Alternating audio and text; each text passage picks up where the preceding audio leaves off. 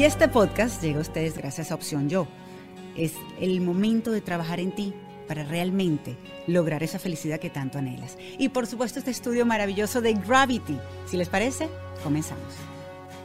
Bienvenidos a Elijo Ser Feliz, a un nuevo episodio de este podcast que es una montaña rusa de emociones como la vida misma.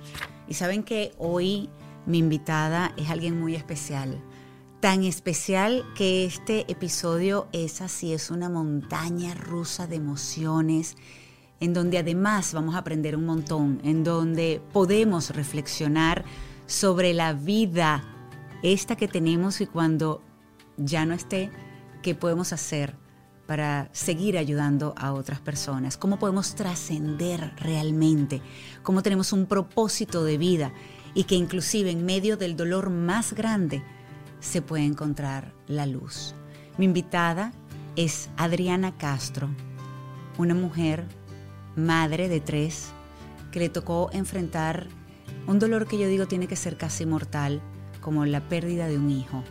Y sin embargo, ella convirtió todo ese dolor en luz para otras personas.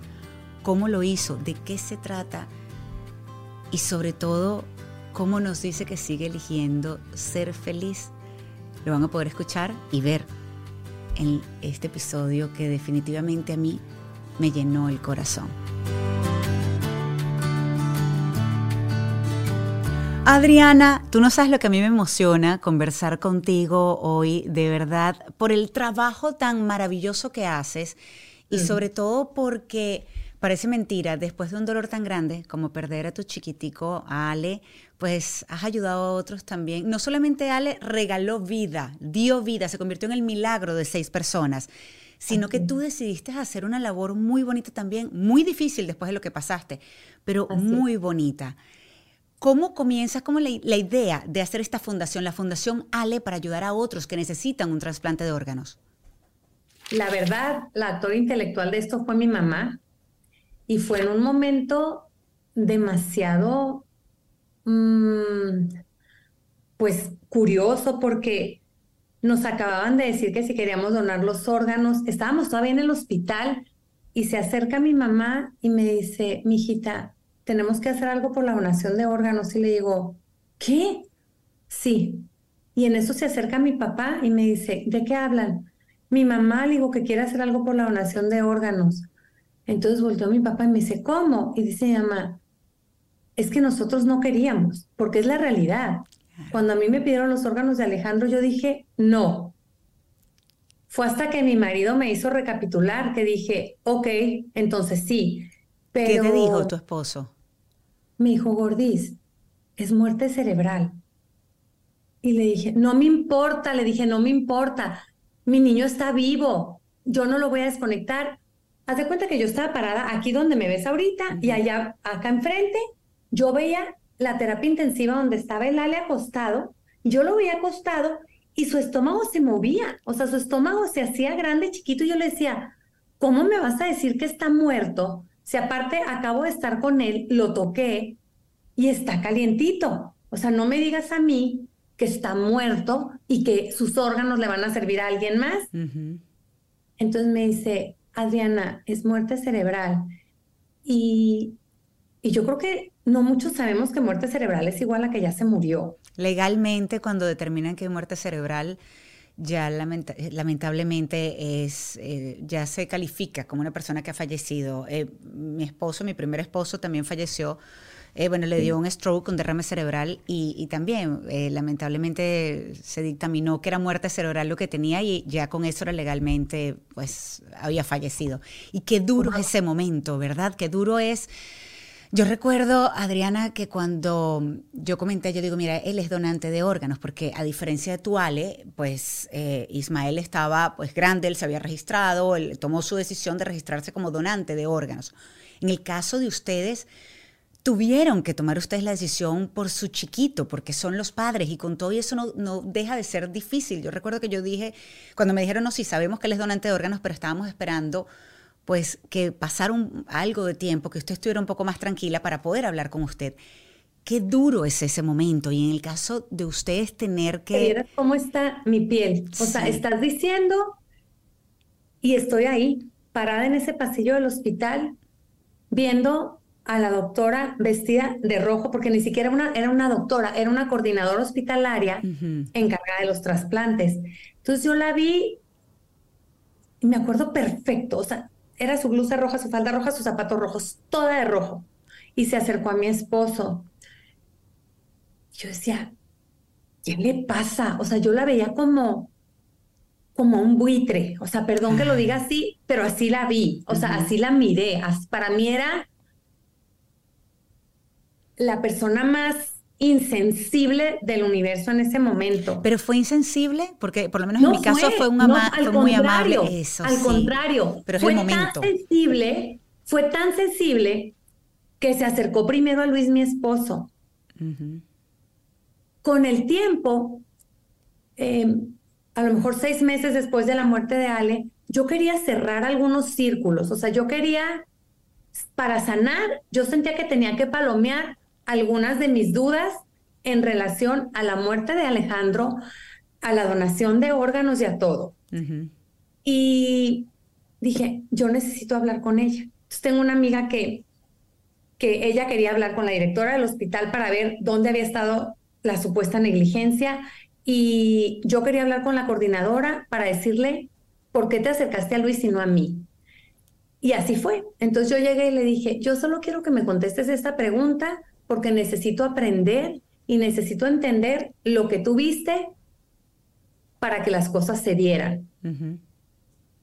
Porque le dije, si tú me lo hubieras pedido a mí, hubiera sido un no.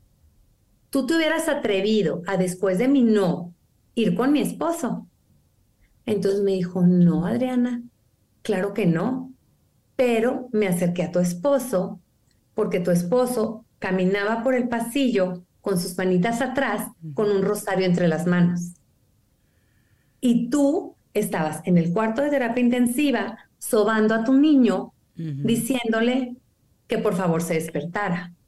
Entonces tú querías que él viviera y tu esposo siempre estuvo con una serenidad espiritual más grande que la tuya. Y no que tú no la tengas, me dice, o que no la tuvieras, pero en ese momento nosotros tenemos que buscar a quien está correctamente más dispuesto a escuchar la petición.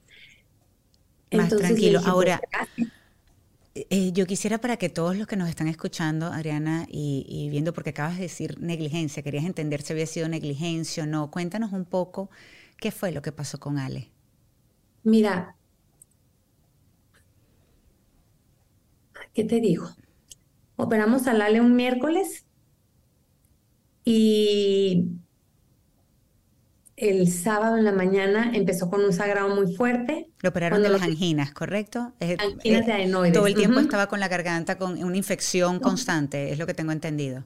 Y un antibiótico y otro antibiótico y otro antibiótico. Entonces ya empezaba a poner resistencia a algunos antibióticos. Entonces, em, el doctor me dijo, Adriana, ya operamos a Luis y nos fue muy bien. Luis es mi hijo más grande. Y ese mismo doctor ya lo había operado y te prometo que me había vuelto la paz. Ya el niño no tomaba antibiótico, ya podía ir a las fiestas, ya no se quedaba llorando porque no podía ir al kinder. Para mí era un procedimiento más. Claro. El quitarle sus anginas, pues si a su hermano le ha habido también, porque a él no, ¿no? Entonces, em, aquí el tema, o donde yo tardé más tiempo en, en salirme de, ese estado como de rabia fue porque nosotros en el puente el 15 de septiembre íbamos a ir a Disney, a Florida. Pero llegó un huracán ese 15 de septiembre, por esas fechas, en 2004, no me acuerdo cómo se llamó el huracán de aquel entonces, y me dice mi marido gorda, no vamos a poder ir. Era parte nuestro primer viaje juntos. Cuando Luis y yo nos casamos, nos casamos porque ya queríamos estar juntos.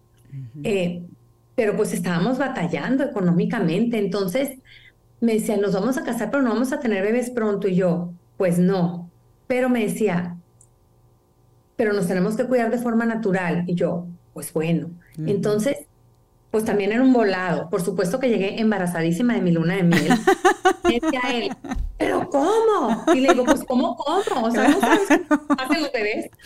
Entonces, este, todo había sido como muy rápido. Entonces, los dos trabajábamos para salir adelante e irnos acomodando. Finalmente logramos ahorrar para podernos ir a nuestra primera vacación con nuestros tres niños solos. ¿Por qué? Porque, porque digo primer vacación, porque si nos íbamos o a Sonora o a Sinaloa, donde es mi esposo y, o donde soy yo, pero pues eran unas vacaciones que llegas o a la casa de tus suegros o a la casa de tus papás, que son vacaciones divertidas, pero... Diferente, claro, no es ustedes nada más, exacto. ¿No? O sea, no haces tu núcleo, em, hay terceras personas eh, metidas en, en un ambiente que estábamos rayados. No, pero además me imagino la ilusión de ir a Disney todos juntos. Teníamos la maleta lista teníamos la maleta lista. O sea, Luis Eduardo y Alejandro habían empacado juntos. Primero querían echar miles de juguetes a sus maletas. Yo les dije, no van juguetes a Disney porque en Disney se va a comprar un juguete. Echen uno para que acompañe al juguete que se van a comprar allá. O sea, todo era muy ordenado. Ese verano yo había acompañado a mi marido a un viaje de la universidad y yo les había comprado tres jueguitos de cambio a los tres igual para que en Disney estuvieran los tres vestidos iguales. O sea, todo era perfecto para ellos. Cuando sale el huracán, le digo, oye, gordo, ¿qué te parece que le hablo a Sergio, el, el cirujano? Le pregunto si él va a estar aquí en el puente, que nos opere al Ale en el puente y así nosotros, en cuanto él se recupere, retomamos el viaje a Disney. O sea, la agencia pues nos va a cambiar. Yo le pregunté al doctor, ¿cuándo se puede ir? Adrián, en una semana él está listo para irse. Entonces todo quedó igual, las maletas listas, solo que hice una extra para irme al hospital a la cirugía, volví. Y ese sábado que empieza el sangrerío, lo único que hasta me lo subrayó con, con este plumón amarillo, lo único que no puede pasar es sangre por su boca. Si hay sangre por su boca, corran urgencias. Y, y no era poquita sangre. O sea, le dije a Luis, mi esposo, gordo, porfis, me voy a meter a bañar, te encargo a Lale, Luis está jugando en el jardín y Diego está dormido. Entonces, nomás apapáchame Lale en lo que me baño, me quiero bañar lento. Me abre la puerta, literal la tumbó. El Ale estaba bañado en sangre, mi marido bañado en sangre y yo decía, eso es lo único que no podía pasar. En el 2004 no había celulares como hay ahora. Ahora tan fácil. Entonces yo me acuerdo que salí a medio vestirme, me metí la ropa como pude, húmeda, se te pega la ropa, entonces no sube el pantalón, estilando, empapada la espalda. Me acuerdo que en la mesita al lado de mi cama le hablé al doctor, yo tenía unas tarjetitas enmicadas con mis teléfonos de emergencia que tenía pegada en mi, en mi mesita de al lado, porque para que mis hijos no me la pudieran mover. Entonces ahí tenía el del doctor, le marqué, le dije, hay mucha sangre, corre urgencias, voy para allá le hablé además al pediatra, porque no era el mismo el cirujano claro, que el, pediatra. Entonces le hablé al pediatra y le digo, Leonel, ¿qué hago? Corre, voy para allá. Entonces me acuerdo que llegamos a urgencias.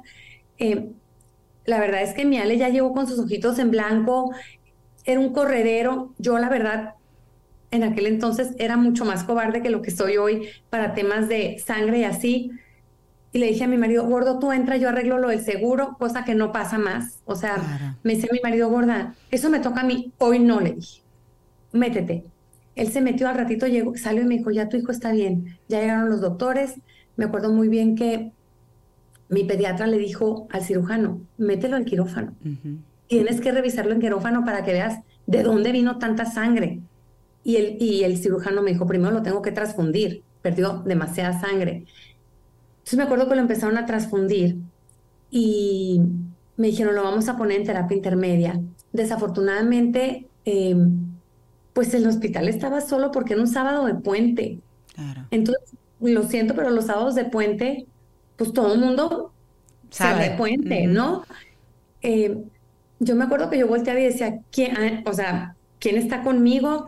Yo mandé a mi marido con, mi, con mis otros dos niños que estaban enfermos del estómago, yo me quedé con mi niño, me acuerdo que estaba todo conectadito y de repente llegó la enfermera y le dice el Ale a la enfermera, quítamelo, o sea, le estorbaban y le dije, no, mi amor, porque te están monitoreando. Y me dijo la enfermera, ay, no, señora, hay que dejarlo descansar un ratito. Y se los quitó. Entonces, eh, pues yo me quedé ahí con ellos, o sea, con él, y le empecé a contar y me decía, mami, ya cállate. O sea, él no quería que yo, yo le contaba cuentos, eh, le quería cantar, y en eso volteo y me dice, mami, y suaz, una manguera encendida de sangre. Y yo, Dios. señorita, por favor. Y en eso entran y me agarra una señorita y me jala, está en paro, código azul, código azul. Yo estaba sola. ¿Cuántos años tenía Ale? Sola. Tú, Ale. Tres años, tres meses. Era una mierdita así chiquitita, cochinada de amor. Hito pedorro. Ay, es que, ¿qué te digo? O sea, era, era tan osado, era atrevido, era desvergonzado, era un digno hijo de su mamá. O sea, era, ¿qué te puedo decir? O sea, siempre hizo lo que le dio su gana. O sea, y me acuerdo que lo castigaba y le decía, no, Alejandro, estás castigado, no puedes comerte eso. Y venía y me decía, ¿me amas? Y le decía, sí, sí me lo puedo comer. No, Ale, no. Entonces me decía, tú cómatelo. Entonces me lo daba, entonces lo abría y ya me lo empezaba a comer, un chocolate, ¿no? Dame solo un poco. O sea, era claro. atrevido.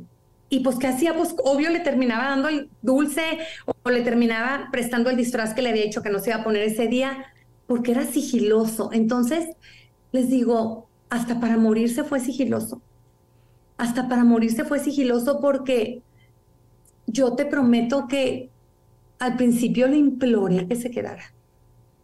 O sea, le imploré, le decía, mi amor, please quédate, please quédate, tu mamá va a poder.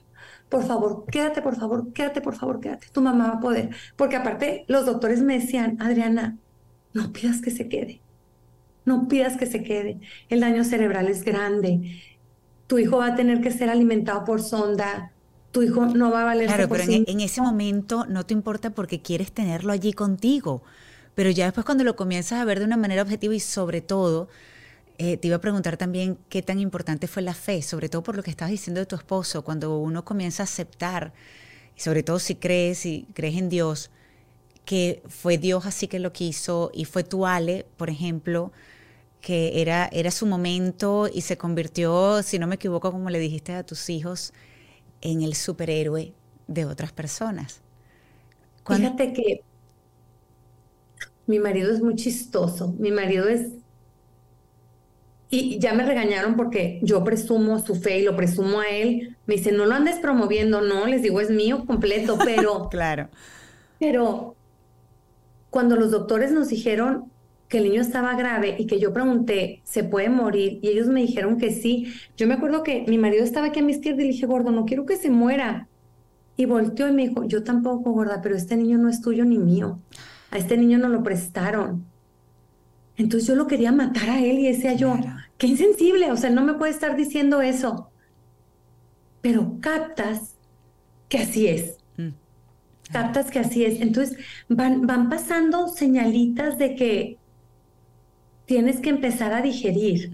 Me acuerdo muy bien que llegó un neurólogo, papá de un amigo de mi marido, eh, que llegó a, saludarnos el domingo y vio a Alejandro y volteó y nos dijo, Alejandro, no hay nada que hacer. Y le dije yo, ¿cómo? Por supuesto que sí, le dije. Y puede ocurrir un milagro. Y él me dijo, no veo, no veo por dónde puede ocurrir un milagro. Y yo decía, me acuerdo que me cayó gordo, o sea, le dije a mi marido, quiero que este señor se vaya de aquí, no me importa que sea el neurólogo más fregón del país, que se vaya, o sea, él no sabe lo que son los milagros. Exactamente. Sabes que yo también esperé el milagro por mucho tiempo y yo recuerdo que los médicos con los que hablé incluyendo un primo que estaba, estaba terminando ya neurología y hablé con otros neurólogos en Chile, esto todo pasó en Miami, pero claro, yo enviaba la información y con, ¿sabes? Con esa esperanza que alguien me dijera, no te preocupes, sí se puede hacer esto, se puede hacer aquello, él va a estar bien. Y a mí lo que me decían era, lo único que queda es orar. Y así, ¿sabes? Me, me aferré tanto a orar y al milagro y, las personas cuando me preguntan qué puedo hacer por ti, solo por favor ora, reza. Ahora, ¿Sientes que eso te ayudó a, quizás aceptar un poco más rápido? Porque yo confieso que yo tuve un conflicto con la fe grande, Adri. Yo sabes qué me pasó? Que fueron dos cosas, yo creo, para mí importantes. Cuando después de esta visita de este doctor, al que yo con mis ojos lo corrí al hospital, me hizo mucha resonancia lo que me dijo porque me dijo, sus ojos son de plato. Sí. Entonces yo decía, ¿qué? Me dijo Adriana, es que puede haber actividad cerebral en el encefalógrafo, pero clínicamente tu hijo ya no está. Y yo, ¿tú qué sabes de clínica? ¿Tú qué sabes de todo? Pero decía, es doctor, o sea, es un doctor, es un doctor. Entonces me metí a la terapia intensiva. En ese momento estaba Lucy, mi hermana, con Ale. Entonces entré y así como yo le había estado pidiendo a Ale que se quedara, yo lo agarré y le empecé a sobar aquí. Le dije, gordo, ¿sabes qué? Ahí donde tú estás, mi amor, le dije, estás en un lugar donde tú puedes hablar con Jesús y María más que yo. Pregúntales a ellos qué tienes que hacer. Y si ellos te dicen que te vayas, vete mi rey, le dije, porque tu mamá va a estar bien. Y yo no sabía si iba a estar bien. Exactamente. No sabía. yo dije lo mismo. Pero yo le tenía que decir a él que su mamá iba a estar bien, porque sí creo que te escuchan y sí creo que luchan por ti. Sí, lo creo. Yo también. Y sí creo que, que si alguien no se fue desde el principio, es porque él se estaba aferrando también a su mamá, ¿no? Entonces, este, le dije, gordo, vete. Me acuerdo muy bien porque la Lucy le decía, no le hagas caso a tu mamá, está loca, tu mamá está loca, mijito, quédate. No, mi amor, le dije, no. Jesús y María son más listos, tu mamá es burra, tu mamá está aferrada a algo, pero a lo mejor eso no es lo que tú tienes que hacer. Y ahí me salí y entonces entra el doctor, me agarró en la puertita esa de cristal corrediza que da al cuartito y me dijo, Adriana, tengo que hacer otro encefalógrafo para determinar si hay o no muerte cerebral. Entonces le dije, muy bien, le dije, solo que no ahorita. Necesito bañarme, le dije. Necesito un tiempito para mí. Y me dijo, no hay tanto tiempo. Y le dije, necesito mi tiempo. Entonces me acuerdo que salí y le dije, gordo, me voy a bañar. Y me dice, ¿por? porque le van a hacer otro encefalógrafo, le dije, y no estoy bien. O sea, has de saber, entre paréntesis, que yo cuando estoy muy enojada o muy abrumada, corro a la regadera. O sea... Tu lugar de escape. Ahí. Sí. Mi regadera y le digo, sáquese todo por la coladera. Y realmente creo que en la coladera se van todos mis males. O sea, yo empiezo y que se vayan mis males por ahí. Entonces me metí a bañar y me dijo mi mamá, ¿puedo entrar contigo al cuarto? No, ma, le dije, aquí afuera. De la puerta para adentro, yo conmigo. Entonces me metí y cerré con llave el cuarto porque no quería que ni siquiera Luis, mi esposo, entrara. No quería a nadie. Entonces me empecé a bañar y empecé a rezar. Y le dije, ¿sabes qué, Virgencita? Si el Ale se tiene que ir, solo te pido que tú vengas por él. Lo único que yo te quiero pedir es que seas tú, como mamá, que te lo lleves directo al cielo. Para yo tener la certeza de que no se va a perder en el camino. Está chiquito, le dije, porfa, o sea, a sus tres añitos se puede perder. Y en eso me toca la puerta del cuarto a mi mamá y me dice, hija, ¿ya terminaste? Y le dije, ya voy, ma. siento entumido todo esto aquí ahorita. eh, y me dice, es que alguien viene a verte, me dijo, tienes una visita importante. Ay, voy, ma, que me espere tantito. Entonces me apuré, obviamente, terminé de rezar, me sequé, me vestí, abro la puerta y estaba un grupo que le llaman los heraldos de Fátima, ah, que son los encargados de llevar a la Virgen peregrina a los lugares donde ella quiere ir, porque así me lo dijeron. Entonces abro la puerta y me dicen, señora, ella quiso venir aquí. Ay, Dios. Y yo la veo de este tamaño, casi a mis ojos, a sus ojos, la estaban cargando y la veo y me le quedo viendo sus ojitos color miel. Y le dije, gracias. Entonces volteé y le dije a mi mamá, ma, ya no tienen que hacer el, el, encefalograma. Y me dice, mamá, ¿por? Porque ya vino por él, le dije. Ay, Dios. Ale ya se va. Entonces me dice, mamá, no, mijita, no. Sigue pidiendo el milagro. Ella vino a hacernos el milagro. No, ma, le dije. Ella vino por él. Entonces mi mamá me dijo, ¿por qué lo estás cediendo, mijita? ¿Por qué lo estás cediendo? Mal le dije, porque lo único que le pedí a ella fue que viniera por él si se tenía que ir. Y ya llegó. Entonces agarré a los heraldos y le dije, me acompañan al encefalograma. Entonces no lo querían dejar entrar porque ellos no pueden entrar a la terapia intensiva. Y le decía, pues si no entra ella, no entro yo. Y no le hacen encefalograma, y no toman órganos, y no nada o entra ella o no entramos nadie. Entonces ya llegó la directora del hospital y tal, y les dije, yo lo único que pido es que ella entre. Entonces ya ella entró conmigo, con los heraldos, entramos cantando este, alabanzas y le dije a mi marido lo que había pasado en el pasillito y me dijo, pues qué padre, gorda, qué padre que te está concediendo esta paz la Virgen. Así es. Y Evidentemente, pues fue plano el encefalógrafo y entonces se tienen que tomar los órganos. Ahí yo volteé y le dije a mi marido, nos podemos ir a la casa. Eso te iba a preguntar, ¿cuánto tiempo tomó? Y sobre todo porque para los que no lo saben, y pues por supuesto no tienen por qué saberlo si no han pasado por este proceso o no han investigado, cuando el médico te dijo se acaba el tiempo con lo el examen, el último examen que le tenían que hacer, es porque los órganos se van deteriorando, lamentablemente. Y mientras eso pase, pues menos probabilidades tienen de poder hacer un trasplante exitoso y salvarle la vida a otras personas. Por eso es que lo hacen. Yo lo pregunté en su momento cuánto tiempo iba a pasar desde que le hicieran ese último examen, en, mi caso a, Ismael, hasta que se lo llevaran para eh, pues ya tomar los órganos y que se convirtiera en el milagro de otras personas. En el caso de Ale, ¿cuánto tiempo pasó? ¿Cómo fue el proceso? Tenemos que hacer una muy breve pausa, de verdad que ha sido tan interesante lo que he hablado con Adriana hasta ahora, pero yo les quiero contar de algo que es importantísimo y es la salud mental, es el bienestar emocional, es algo que pueden conseguir porque además es importantísimo con opción yo.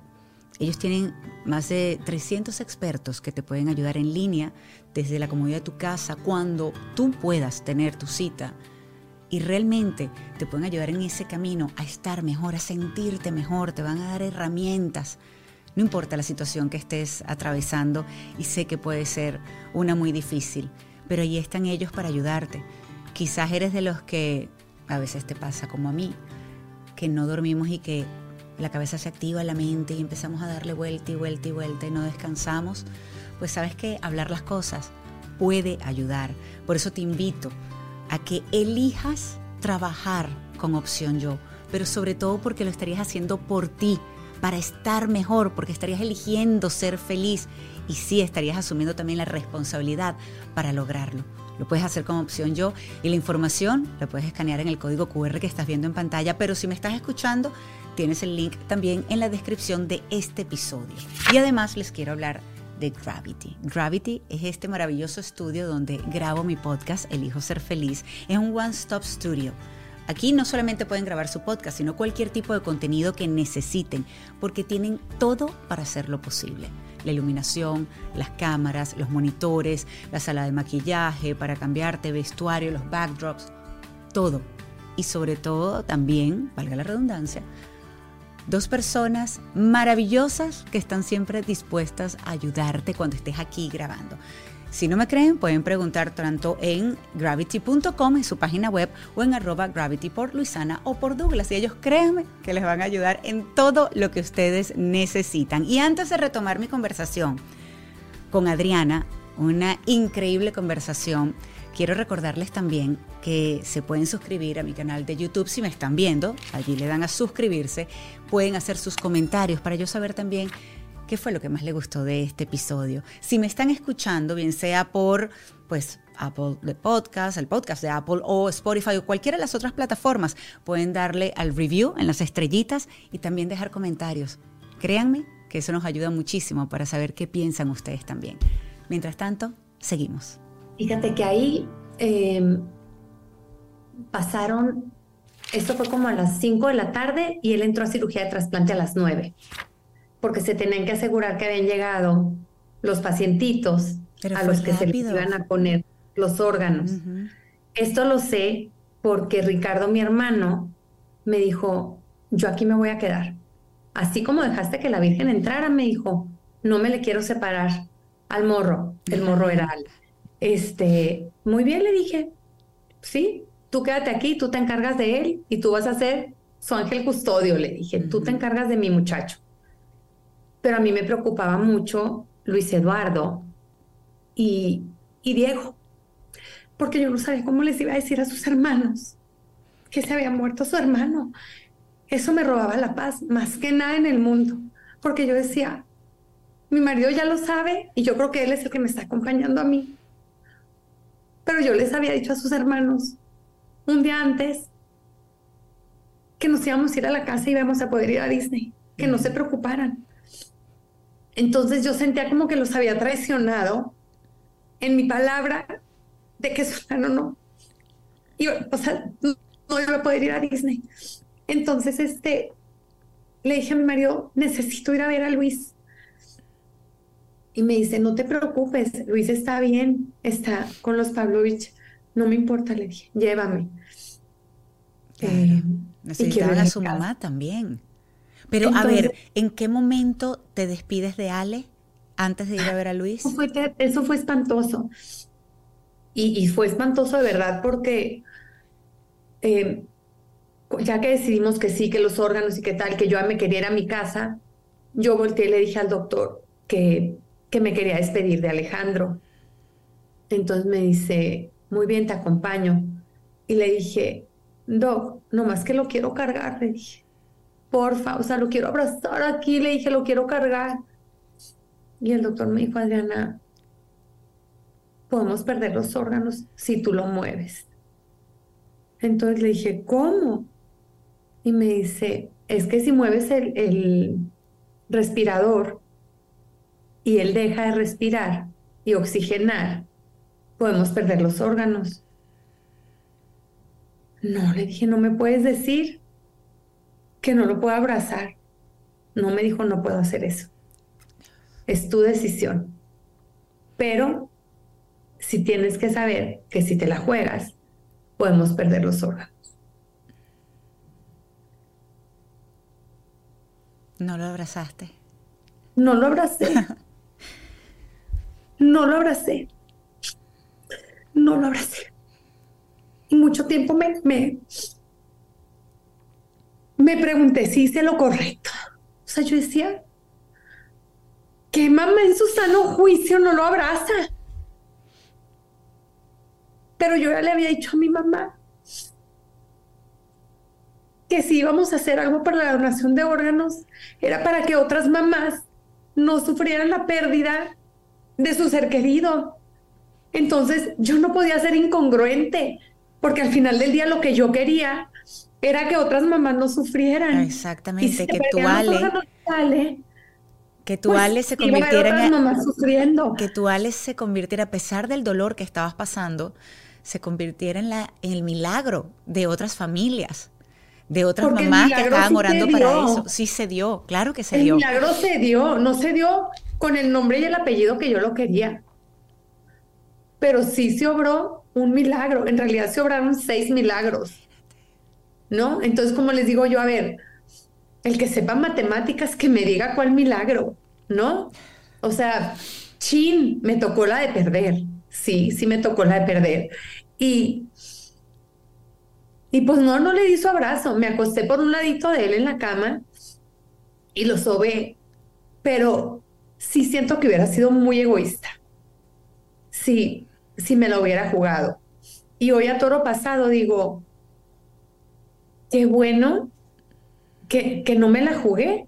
¿Por qué? Pues porque entendí y que para empezar, no muchos sabemos la bendición que hay detrás de la donación de órganos. Muchas personas me han dicho es que Adriana mutilaron a tu hijo, Adriana lucraron con sus órganos, Adriana, ¿cómo es posible que tú promuevas algo donde los médicos y yo, deténganse, deténganse. Alejandro, a eso vino a esta vida. Yo no sé a qué viniste tú. Es más, yo todavía no sé si sé a qué vine. O sea, creo saber, pero no sé si sé. O sea, hoy creo saber, pero no voy a saber hasta el último día de mi vida si cumplí o no cumplí, ¿no? Y la verdad es que yo veo tantas vidas que se han... De entrada en la fundación, 1.600 personas que han, que han recibido su trasplante. O sea, Dime tú si la vida de Alejandro valió o no la pena. No fueron esas seis personas, fueron estas 1.600 personas que han recibido su trasplante. Como les digo, ya quisiera yo lograr trascender como lo hizo mi hijo, a despertar conciencias, a despertar a su madre, de, de, estar en un estado de ser mamá muy cómodo, la verdad. ¿Por qué? Pues porque mamá mantenida, feliz, yendo a piñatas infantiles y, y, y hoy su mamá se mete unas friegas ¿Para qué? Pues para que más cosas sucedan y, que sus hermanos entiendan que para trascender hay que obrar, para que trascender hay que hacer. Con las acciones. Y, y, por eso les digo, es en gerundio, haciendo es que se hace, amando es que se ama, ¿no? Entonces, eh, a lo mejor Alejandro tenía que hacer eso para que sus hermanos también entiendan que hay que ser grandes en esta vida y no esperar a que la vida los haga grandes es tú hazte con tus acciones grande. No esperes a que la vida así te caiga como por lluvia. Milagros y milagros y milagros, no, también tienes que hacer para que los milagros en tu vida ocurran, ¿no? No, y yo estoy segura, te digo sinceramente, Adriana, que, que Ale está feliz porque se convirtió en vida eh, en ese milagro de otras seis personas. Yo te puedo decir con esto, con lo del tiempo, yo sí esperé un poco para hacer ese último examen a Ismael porque su familia no vivía acá y yo quise esperar que ellos llegaran para que lo pudieran ver y se pudieran despedir quizás antes de, de, pues que se lo llevaran a él al quirófano. Y fue tan duro porque precisamente sus órganos empezaron a fallar. Oh. Y tuvieron que entonces comenzar a hacer una cantidad de, de tratamientos medicamentos, y tratamientos que eran muy, muy fuertes. Yo me quedé siempre para estar allí. Yo buscaba en algún momento a lo mejor que reaccionara todavía y esperaba ese milagro hasta último momento. Y por eso creo que me quedaba todos los exámenes que le hacían y todos los tratamientos y, todo. Pero fue muy duro porque en un momento eh, no sabía si debía arrepentirme por mi decisión, porque él era el que se había registrado como donante de órganos. Yo recuerdo que una, un familiar de él me llamó en un momento, me dijo, no vayas a tomar ninguna decisión, mira estos artículos que te estoy mandando, estos reportajes sobre el tráfico de órganos y cómo matan a la gente para que otros se queden con los órganos. Yo le digo, espérate un momentito, yo no he tomado ninguna decisión. La primera la tomó Dios. Y la segunda la tomó él cuando quiso ser donante de órganos. Y yo estoy orgullosísima porque él ahora se va a convertir en el milagro de vida de otras personas y familias van a poder sonreír otra vez. La mía no, tristemente por un tiempo, con nuestros hijos, pero nos tocará seguir adelante. Y, sí, estoy orgullosa que lo haya hecho y gracias a Dios se pudo convertir también en el milagro de vida de tres personas. No pudo donar los pulmones precisamente porque fue uno de los órganos que, colapsó, precisamente por haber esperado, pero bueno, se, y, ayudó a muchísimas personas más porque él fue donante completo, para que los que no lo saben, no solamente es donante de órganos vitales, sino también de tejido. Eh, yo estoy operada, gracias, yo estoy operada de, de las dos rodillas y yo tengo mis ligamentos anteriores cruzados son de una persona que falleció de un, fue un donante. Y a mí me facilitó y me ayudó muchísimo en la recuperación gracias a que esa persona donó pues completo. Entonces yo digo, si las personas entendieran que a pesar del dolor que uno tiene en este momento, en ese momento, te puedes convertir en una lucecita, en una luz muy grande, mejor dicho, en la vida de otras, cuando ya no hay nada que hacer con la de nuestros seres queridos, pues yo no sé si sirve del de bálsamo para el corazón y que ayude un poco, pero la verdad es que en mi caso sí sirvió. Y yo me, sentí y me siento orgullosísima de él. Y por eso te digo, tu propósito de vida, Dios mío, qué bonito lo que haces, porque has logrado transformar el dolor en luz, en, en vida, en ayudar a tantas personas, en devolverle la alegría, la felicidad, la sonrisa a familias enteras.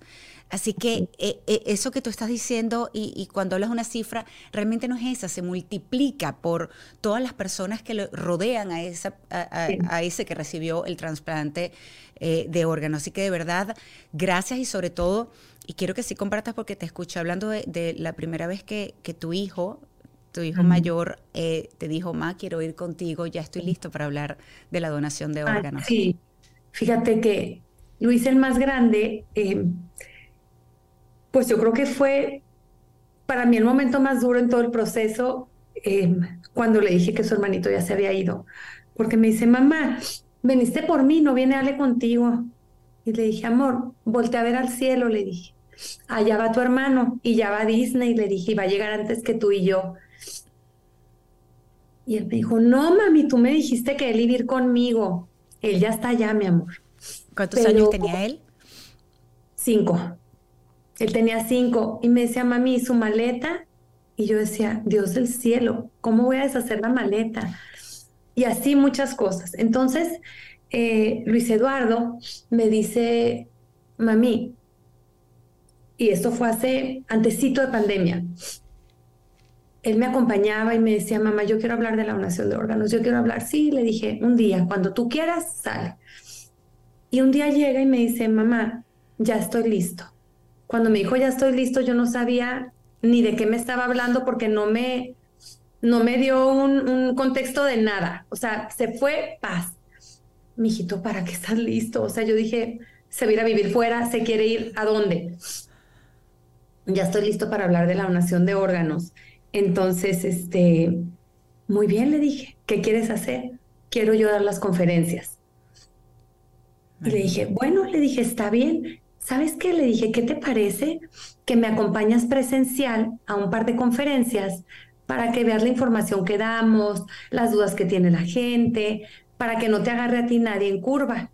Claro, mamá me dijo, está bien. Entonces, justo pasó que a los poquitos días me invitaron a dar una conferencia en una universidad a puro chavo universitario, él también universitario. Entonces le dije, gordo, pues va a ser en la universidad. Sale, me dice, vamos. Ya me acompañó, era en, en el estado de Hidalgo. Llegamos a la conferencia y él se sentó hasta atrás. Y yo, pues, en el panel arriba, di mi conferencia y de repente dije, ¿saben qué? Me gustaría mucho que una persona que está aquí con nosotros dé su mensaje de por qué él cree en la donación de órganos. Hijo, pasa, le dije. Yo quiero que tú como hermano de un donante le digas a la gente por qué donar. Entonces me acuerdo que volteó atrás y me decía, vente chaparrito, le dije. Y empezó a caminar y se para en el micrófono y le dice, carnal, te extraño un montón pero gracias a lo que tú hiciste, yo quiero ser un hombre de bien. Nosotros como familia somos una mejor familia porque entendimos lo que es el amor. Tú viniste aquí a ser un superhéroe como siempre soñaste. Se te cumplió. Donaste tus órganos y a pesar de que está cañón estar sin ti, estoy muy orgulloso de ti. Así es, qué bonito. Entonces yo creo que el mensaje de su hermano fue más contundente que a lo mejor la media hora que yo hablé. ¿Por qué? Porque era con el que él dormía, era con el con él, él estaba cama con cama. Yo tenía ellos dos durmiendo en un cuarto y al otro en el otro cuarto porque era más bebé. Y hasta hoy él me lo dice, mamá, hay que hablar con la gente de que sí existen los milagros, de que debemos aprender a pedir milagros, de que debemos aprender a trascender como seres humanos y sobre todo, ma, a no ser egoístas. Así mismo. Entonces, cuando, cuando Luis me dice todo esto, pues a mí también me hace entender esa parte del sentido de vida, que es la trascendencia, no nada más trascender a través de la muerte, sino trascender en vida con tus pensamientos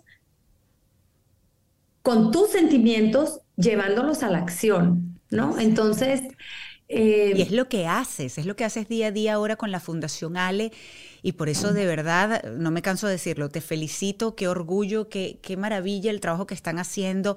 Pero sabes, todo esto fue la capacidad que tuvieron ustedes de transformar el dolor en algo, en este caso, como lo comentaba, en luz para otras personas. Pero hay algo que me llamó también la atención. Eh, en algún momento dijiste que había que ponerle eh, fecha de caducidad al sufrimiento. ¿Cómo se le pone fecha de ah. caducidad al sufrimiento? Fíjate que yo siempre he dicho que podemos sentir el dolor. Se puede sentir, pero no se puede consentir un estado de tristeza. Si tú consientes un estado de tristeza, estás muerto en vida y estás condenado a estar muerto en vida.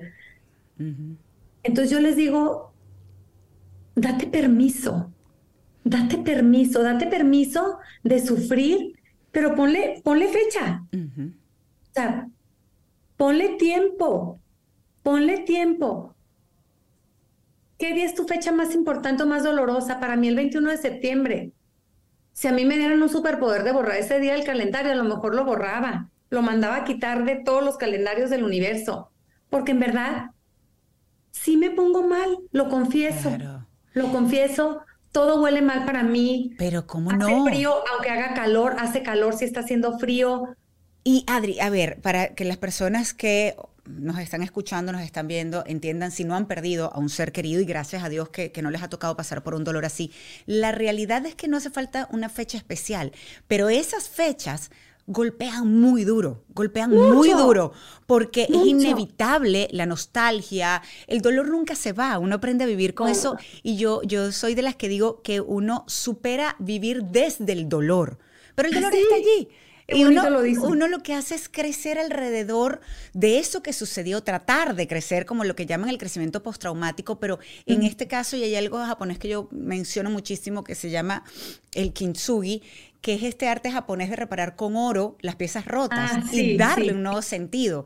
Entonces yo imagino tu corazón como el mío, probablemente con muchas eh, heridas, pues por supuesto doradas, allí rellenas con ese polvo de oro que como el kintsugi pero sigue estando el corazón allí. Y es tan cierto que el tuyo sigue creciendo y por eso ayudas a tantas personas. ¿Te ha sido difícil ese trabajo a lo largo de estos años? Sí, no es fácil y no es fácil cuando te estampan una puerta en la cara y te dicen no hay dinero, no hay presupuesto, em, es pandemia, no podemos hacer trasplantes y yo, ¿cómo que no? O sea, tú no me puedes dar una respuesta, no. Es más bien, ¿cómo sí? Ok, debe haber hospitales donde no hay pacientes COVID porque no hacemos ahí los trasplantes, porque cuestan más. No te pregunté cuánto costaban. Exactamente. Te pregunté si se podía o no se podía. A mí déjame ver a quién me le voy a la yugular para pedir ese dinero y que el paciente no se muera. Tiene a su donador, está estable, es el momento. Se iba a trasplantar ayer, ¿por qué no lo puedes trasplantar mañana? Porque se cerró el hospital. Vamos a buscar otro. Entonces, cada uno de los pacientes que llegan y te confían la vida, su vida. Y, cuando su familiar te dice, ayúdeme señora, por favor, es como, yo no, no voy a dejar de hacer todo para que no se salve. O sea, ni modo, esa es mi chamba. Y la hago feliz. ¿Termino agotada? Sí. ¿Termino a veces frustrada? Ajá. Yo no les quiero decir que tener una fundación es, wow, tengo una fundación y entonces qué linda la señora de la fundación. Cómanse un cuerno. Tener una fundación es. es bien difícil, sí, sí, sí. No, no. Y más cuando hay nos y nos y nos y nos y nos. Y cuando tú quieres que haya de, de, repente cambios en la ley que tú ves muy obvios y que dices, cámbienme tantito la ley nomás para que asignen más presupuesto al tema de trasplantes. No puede ser que no haya asignación de presupuesto para trasplantes para personas mayores de 18 años. ¿Dónde está esto y dónde está el otro? Claro. Y mientras más rascas también, más conoces y más te cuesta, ¿no? Claro, me imagino, tiene que ser frustrante por momentos. Ahora, ¿cómo está la situación en México con el tema de los trasplantes? Por ejemplo, en Estados Unidos, cualquiera que quiera ser eh, donante de órganos en la licencia, cuando se va a sacar su licencia, inmediatamente te preguntan y tú dices sí o no. A mis hijos se lo preguntaron inmediatamente cuando sacaron su licencia y los dos, porque recuerdo que me, se voltearon a verme y yo les dije, es su decisión, es la decisión de ustedes si quieren ser donantes o no, y ellos los dos eh, se registraron todos en casa, estamos registrados como donantes de órganos. Pero ¿cómo es en México, por ejemplo? Es, es igual, haz de cuenta, yo, pero quien tiene la última palabra es tu familiar próximo, Correcto, sí. presente. Igual. Entonces, si tu familia, aunque tú hayas firmado, aunque Ismael haya dicho que él quería ser donante, muy probablemente si tú hubieras dicho que no, si yo hubiese dicho que no, no, hubiese sido donante, exactamente. Exacto. en México es igual. Entonces, hay gente que me dice, pero yo lo puse en mi testamento, mismo que van a leer un mes después de que te moriste, entonces, pues, sálvase a la patria. O sea, por... Y cuando tú quieres modificar eso, pues te mandan por un cuerno. Y yo siempre les digo, me mandan por un cuerno porque saben que si se hace de manera oficial, pues también implica más dinero. Y yo no me voy a hacer con la gente. ¿Por qué? Porque si hay más donantes, pues quiere decir que va a haber más trasplantes. Y si hay más trasplantes, quiere decir que vamos a tener que pagar más a los doctores, a los hospitales, insumos, etcétera, etcétera. Pero fíjate, Adri, acabas de decir algo que es puntual y yo creo que es importantísimo. Mientras que hayan más donantes, por ejemplo, porque hay personas, y quiero saber tu opinión cuando te han preguntado, que asumo que lo han hecho, ¿qué opinas de lo del fulano tráfico de órganos en, nuestros países, en Latinoamérica? Eh, en mi caso, y por lo menos, al menos lo que yo contesto, y porque los estudios así lo indican, es que si hubiese más donantes de órganos registrados y que se pudieran hacer, hubiese menos problemas o al menos eh, investigaciones sobre posible tráfico de órganos. ¿Qué dices tú? Mira, yo lo que pienso es que más tráfico de órganos per se, yo les digo que donde patino un poco es en los tráficos de influencias para las listas de espera. O sea, yo pienso que ahí tienen más por dónde jugar. ¿Por qué? Porque ya traficar con órganos es mucho más complicado. Tú sabes cuánto cuidan los órganos de una persona Así es. Todas las pruebas que se tienen que hacer para ver con quién va a ser compatible. Entonces, eso es más enredado. Entonces, me cuesta creer que es fácil acceder a un tráfico del órgano per se. Lo otro, tengo mis reservas y apelo a la ética de los doctores. Totalmente. Apelo a, que, a que ellos están actuando en favor de la vida. Y, si, y, trabajar a favor de la vida es cuidar primero a quién? Al que ya está vivo y sano. Exactamente. Eso pensaría yo. Sabes que yo decía cuando me preguntaban sobre no, pero que el, este, los médicos lo que quieren es darle el órgano a la otra persona, le decía, ¿sabes qué? Están, hicieron tantos tratamientos, estuvieron tan atentos con él, con Ismael, que si Dios me hubiese hecho el milagro, sus órganos hubiesen estado en mejor estado precisamente por cómo lo estaban cuidando. Y para el que no lo sabe, y tú lo, lo, comentabas hace instantes, hacen una cantidad de exámenes, son muy meticulosos para ver realmente quién es compatible y quién no, porque no se pueden arriesgar a que haya un rechazo, y tristemente a veces pasa, que haya un rechazo de ese órgano. Entonces, eh, cuando te pones a, a ver, pues sencillamente yo creo que la mejor opción, y sobre todo, porque lo hemos hablado, cuando ya no hay nada que hacer con tu vida, yo se lo, se lo dije hacia mis hijos antes, inclusive que, que Ismael falleciera. Ellos sabían que, nosotros íbamos a ser donantes de órganos, que queríamos serlo. Porque decíamos, si ya no hay nada que hacer con nuestra vida, con nuestros órganos, y ese órgano puede ayudar a alguien más, ¿para qué me lo voy a quedar? ¿Para qué? Cuando puede ayudar a otra persona. Y ojalá cada vez más personas se registren, eh, Adri, para que puedan ayudar a otros. Yo sí creo que lo están haciendo, ¿eh? yo sí creo que lo están haciendo. De hecho, en México hemos logrado aumentar poquitito, pero eh, yo veo, por ejemplo, cómo en Argentina multiplicaron en el momento en que pusieron que todos fueran donadores tácitos. Ellos estaban peor que México y ahorita están altísimos en, tasa por millón de habitantes por lo mismo, ¿no? A lo que me refiero es también el gobierno nos tiene que echar la mano. ¿A qué? A modificar leyes y presupuestalmente. Sí nos tienen que echar la mano. Pero mientras nos echan la mano, nos tenemos que echar la mano nosotros mismos, ¿no? Y tenemos que ser montoneros, como les digo yo a mis pacientes, hay que ser montoneros, hay que exigir, ¿por qué? Porque si de algo tienes derecho por, por, por la constitución es a tu salud. Sí. Ese es un derecho que tú tienes, el derecho a la salud. Partiendo de ahí, te tienen que trasplantar, porque esa es tu única posibilidad hoy de seguir sano. Que muchos doctores de repente me dicen, no, pero con la hemodiálisis. Y le digo, doctor, usted sabe que con la hemodiálisis, uno, él no está al 100. Dos, él depende de una maquinita. Claro, para estar sí, bien. sí. Entonces no me venga mi doctor. A mí no me va a dar la píldora con eso. ¿Sabes Y yo sí le voy a decir a mi paciente que su forma de recuperar la salud es con su trasplante. ¿Por qué? Porque además de que va a sanar él, va a sanar la familia completa. Cuando hay un paciente en hemodiálisis o en, o en diálisis eh, peritoneal, la familia entera está enferma. y está Totalmente, enferma sufre, sufre también. Tú no quieres ver no sufrir a tu ser querido. Las vacunas fregadas para que estén estables y se puedan hemodializar. O no está la medicina que se tienen que poner para que no tengan tantos calambres. Con su trasplante, lo único que tienen que hacer es tomarse su inmunosupresor y cuidarse. Sí. Y ya, y se pueden ir a trabajar. Y toda la familia entonces todo estará más tranquila. Todo, todo. Es por salud mental, bienestar, física, todo, definitivamente. Pero ¿sabes qué, Adri? Te estoy viendo. Y yo me imagino a Lale tan Ay, orgulloso de ti, tan Y sabes, feliz. sí platico con él, sí platico con él y de repente le digo, mijito, desenreda, o sea, desenreda, porque ya tu mamá no está pudiendo y no me quiero rajar. Entonces te suplico, mijito, te suplico, te suplico, arregla. Qué bueno, que te eche ahí la mano con Dios para que interceda y se puedan dar las cosas. Y sí lo arregla. Entonces, hay que confiar, hay, Sí. que, hay que creer que, que los milagros se van a dar en tanto nosotros hagamos lo que humanamente podemos hacer, manteniendo nuestra fe viva siempre, Sí. y el milagro se va a dar.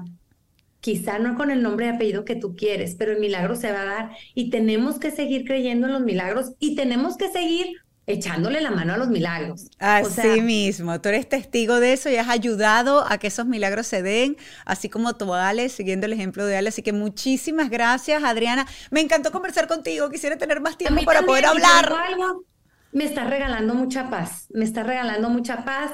Me encanta saber que, que no soy la única que ha donado, que estás tú y que somos testimonios Somos vivos muchos, sí. de que elegimos ser felices. Así ¿no? mismo. Elegimos la paz, elegimos ser felices, elegimos la vida, Así es. elegimos vivir viviendo, elegimos amar amando. Así es. Entonces, eh, eso nos debe de hacer inmensamente felices. Yo les digo que seguramente como a ti, cada paciente trasplantado, al menos en mi caso, cuando llega un paciente y me da las gracias y me da un beso, es como si mi Ale mismo bajara del cielo y es lo que quisiera que muchas personas que tienen duda hoy de si donar o no entiendan. Si ya tienen muerte cerebral, se va a ir sí o sí, Así es. porque es ya es muerte cerebral. Y puede ser la luz de otra persona y de otra y, y se familia va a entera. quedar ese cachito que sirve. Aquí, así mismo, así y te va a mismo. sanar el alma esos días que no encuentres consuelo, imaginándotelo en esa niña que recibió, en ese chamaquito que recibió, y te volverá la paz y la alegría. Es que así va a ser y aprovecho, Adri, para ponerme de verdad a la orden para lo que necesites, en lo que pueda ayudar para la Fundación Ale. Cuenta conmigo, de verdad que Ay, yo encantada de poder colaborar como pueda con alguna labor tan bonita. Así que te mando un abrazo grande y gracias, gracias, gracias nuevamente de corazón por el trabajo que haces y por seguir eligiendo siempre ser feliz. es. Gracias. Así es que Dios te bendiga. Muchísimas Amén. gracias a todos. Bendiciones. Este espacio llegó a ustedes gracias a mis aliados de Gravity, Opción Yo. En la producción, Rebeca Herrera Benarroyo. Y en la edición, Carlos Enríquez, de la Colmena Films.